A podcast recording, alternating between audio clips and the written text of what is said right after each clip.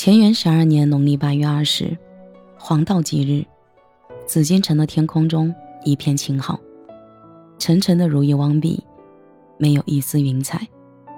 偶尔有大雁成群结队的飞过，鸿雁高飞，显然是一个非常好的兆头。玉祥门外整整齐齐地排列着无数专送修女的马车，所有的人都鸦雀无声，保持异常的沉默。甄嬛和来自各地的秀女站在一起，黑压压一群人，端的是玉肥红瘦，嫩脸秀额，脂粉香扑鼻，很少有人说话，全都只专心照看着自己的脂粉衣裳是否周全。或是好奇的偷看、观察近旁的秀女。选秀是每个官家少女的命运，每三年一选，经过层层选拔，将才貌双全的未婚女子选入皇宫，充实后庭。这场选秀对甄嬛的意义并不大，她只不过来转一圈，充个数便要回去。因而，甄嬛并不细心打扮。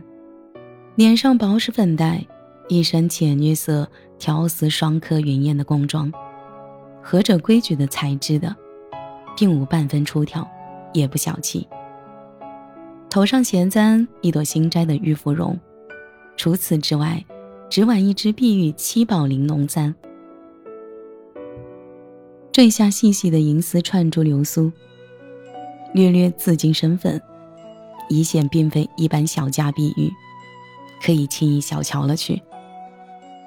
如此不肯多费心力，甄嬛只需等皇上撂牌子，让她落选。选看秀女的地点在紫禁城内长春宫的正殿云衣殿，秀女分成六人一组，由太监引着进去被选看，其余的则在长春宫的东西暖阁等候。选看很简单，朝皇上皇后叩头。然后站着听候吩咐，皇上或者问哪个人几句话，或者问也不问，谢了恩典宾客，然后由皇上决定是撂牌子还是留用。撂牌子就是淘汰了，留用则是被选中，占据本家，选吉日即可入宫为嫔妃。皇上早已大婚，也剥脱内宠。这次的选秀不过是广选嫔妃，充实掖庭，为皇上绵延子嗣。满满一屋子秀女，与甄嬛相守的只有冀州都督沈自山的女儿沈眉庄。甄家府邸与他京中外祖府上比邻而居，两人自小便是一起长大，情谊非比寻常。眉庄远远看着甄嬛，便笑了。走到甄嬛跟前，执起她的手，关切地问候。